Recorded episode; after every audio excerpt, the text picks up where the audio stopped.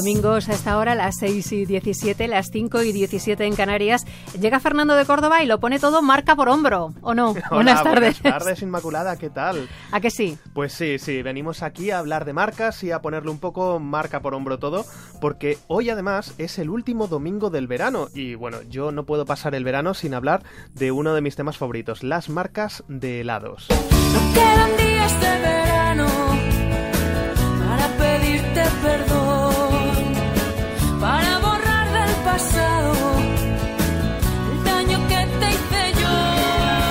Entonces, eh, los helados, no me digas más. Protagonistas esta tarde. Totalmente, es Qué que buenos. como dice Amaral, no quedan días de verano y se nos va el verano sin hablar Y de luego en este invierno tema. ya no pega, ¿verdad? Bueno, Yo tomo helados todo el año, ¿eh? No sé, no sé los demás, pero yo a mí el helado que no me lo quiten. Yo Fíjate. prefiero mi vida No, con yo- helado yo que lo- con abdominales. lo vale, más convencido. Pues mira, es que los helados tienen un montón de curiosidades, de marcas y bueno, además es que forman parte de, de nuestra vida, ¿no? A ver, tú seguro que recuerdas tu verano con un helado en la mano, ¿ya? Sí, y con varios. Y con varios, sí, sí. Y ya depende un poco de tu edad si el helado es un frigopié, un colayet o un micolápiz o un magnum. Pero Creo bueno, que he pasado por todos. Totalmente. Hombre, es que los helados no se abandonan. Así que eh, vamos a hablar un poquito de las diferentes marcas de helados y vamos a repasar sus historias y sus curiosidades. Por ejemplo, mm, ¿qué marcas nos traes? Pues mira, la primera mm, de la que te voy a hablar es una de las más famosas, que además sigue hoy en día, se llama Frigo. Frigo nos sonará a todos. Y tiene orígenes españoles, porque Frigo se fundó en Barcelona en 1927. Y al principio pues se llamaba Ilsa Frigo y no solo fabricaba helados, sino también congelados en general, comidas precocinadas y yo creo que algunos oyentes seguro que recuerdan los yogures Frigo. Bueno, incluso tenían una red de cafeterías en algunas ciudades y en Madrid, por ejemplo, lo encontrabas pues en la estación de Atocha. ¿Y cómo fue creciendo? Pues mira, en 1973 a Frigo la compran. Frigo pasa a formar parte de una multinacional de estas que no te suena mucho, pero que está en todas partes, que se llama Unilever. Y es una de estas empresas que tienen cientos, miles de marcas de productos eh, que no relacionaríamos entre sí. Pues por ejemplo, que si el jabón DAF, los desodorantes Axe o la mayonesa Hellmann's. Es decir, un conglomerado de los potentes. Y lo curioso es que cuando decidieron meterse en el mundo de los helados, porque era un poco lo que les faltaba, lo que hicieron fue ir por cada país comprando una marca que ya se dedicaba a eso. Y pues eso al final siempre te facilita las cosas porque no tienes que empezar desde cero. Y bueno, helados míticos de frigo, pues por ejemplo el frigopié, el frigodedo o el calipo, porque tú te acuerdas de este anuncio de calipo. Rico frigo. Calipo, calipo, hipo. El frigo que quita el hipo. Frigo lima limón. ¡Qué refrescante ocasión! O sea, que esta marca es española de origen, aunque ahora pertenezca, como dices, a un conglomerado. Sí, porque en España fue Frigo la elegida, pero en otros países pues lo que hizo Unilever fue ir comprando pues la marca que había allí líder de helados. Por ejemplo, en Ecuador fue Pingüino, en Portugal fue Hola, en Reino Unido fue otra que se llama Walls, en Francia fue Mico y bueno, pues al final les pusieron a todas el mismo logo que en su momento era así como el toldo de un chiringuito, no sé si te acuerdas, y ahora lo reconoceremos todos porque tiene un, un hel- uy, iba a decir un helado, estoy obsesionado. Ya te un veo. corazón de color rojo. Así que, Fernando, si vas por el mundo, te vas a encontrar muchas marcas de helado con el mismo logo, por lo que estamos viendo, pero con nombres muy distintos. Eso es, además es una estrategia de marca que lo que te facilita es que por un lado sea muy reconocible y por otro lado que ahorres dinero porque en los envases solo sale el símbolo del corazón, pero el nombre a todos nos suena cercano y no tienen que invertir más publicidad en posicionar una marca nueva. Es maravilloso el branding. Entonces, eh, tiene otros nombres en el mundo que no sé si tienen algo que ver con la marca española. Eh, pues por ejemplo, te he dicho antes que Mico eh, es como se llama en Francia. Y lo curioso es que Mico, ¿tú te acuerdas que también estuvo en España? Mico hace unos años. Pues eh, Mico en Francia es una marca de helados que, como decíamos, pertenece a Unilever y que tiene su logo del corazón rojo y tal, pero en España tuvo otra vida.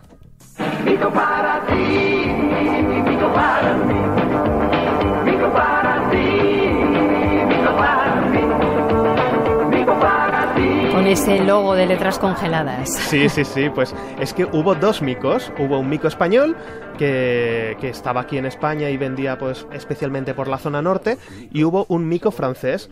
Tenían helado, o sea, tenían helados en común, tenían el mismo logo, tenían los mismos accionistas, pero esto es como un culebrón, pues al final cada hermano se fue con una familia diferente. Eh, el español se fue eh, con Nestlé, que ya era dueña de Cami, y eh, el francés se fue con Unilever. Así que otra empresa española comprada con una multinacional. Que por cierto, eh, Nestlé ya era dueña de Cami, que Cami al principio se llamaba Kamai y también tenía helados de todo tipo. De hecho, yo creo que uno de los recuerdos que más tengo de mi infancia es este helado que giraba de Cami cuando yo era pequeño. Gira Hop de Cami, el helado que se pasa de vuelta.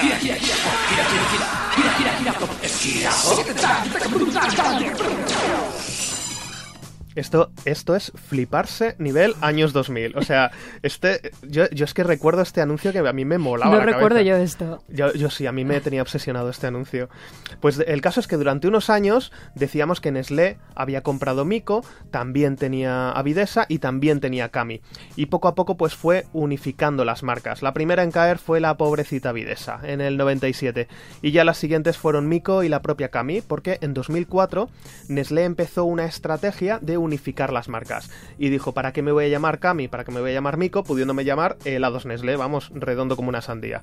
Así que es curioso porque aunque Mico ya no existe en España, sí que hay algunos restos, hay una especie de fósil brandero ahí, porque tú en la carta de helados Nestlé puedes encontrar los fantasmicos o el Mico lápiz que aún llevan ahí en el nombre el cachito de marca desaparecida. La marca ha desaparecido, pero parece que algunos eh, puestos sí la conservan, ¿no? Sí, Cami, Cami ha, ha resucitado.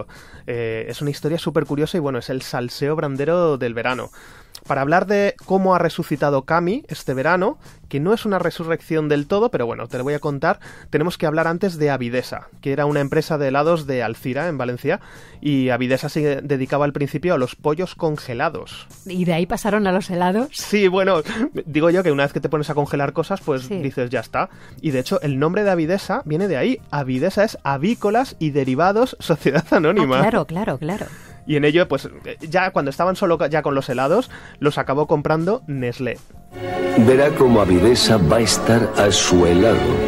Al helado de los niños con todo lo que les gusta y al helado de los mayores, ese Apolo superior que nadie ha podido superar. Prepárese porque esta temporada la moda en el helado viene de nuestro lado, de nuestros helados.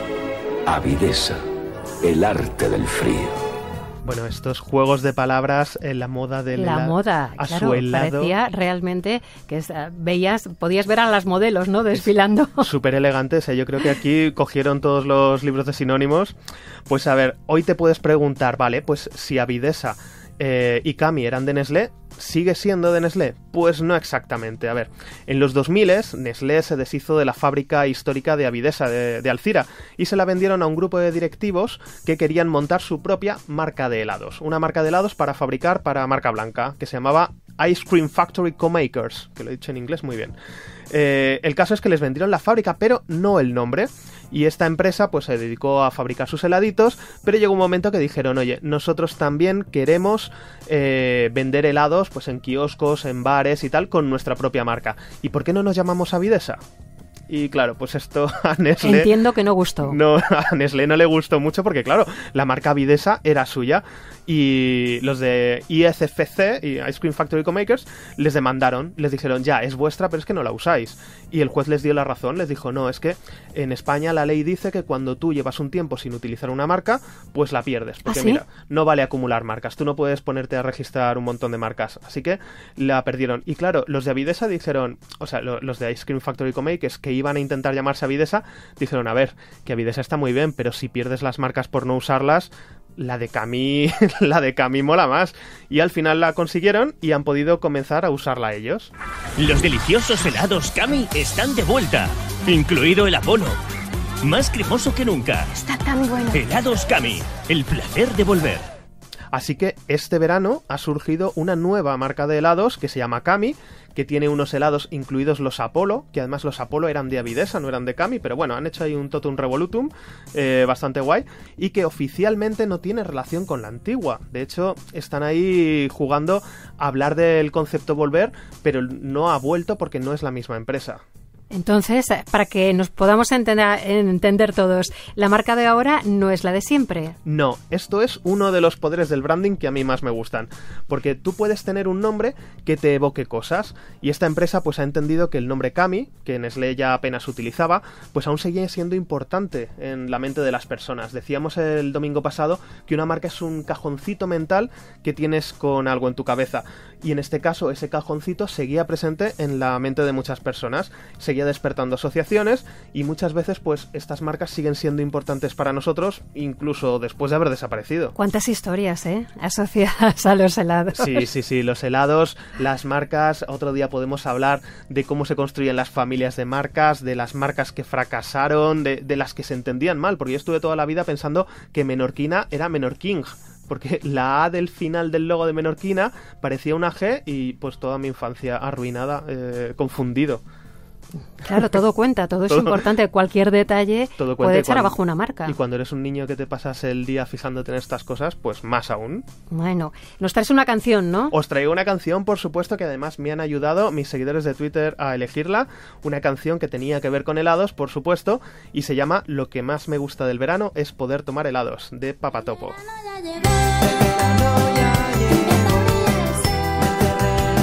Deberíamos decir el verano ya está llegando a su fin. ¿eh? El verano vivirá en nuestros corazones.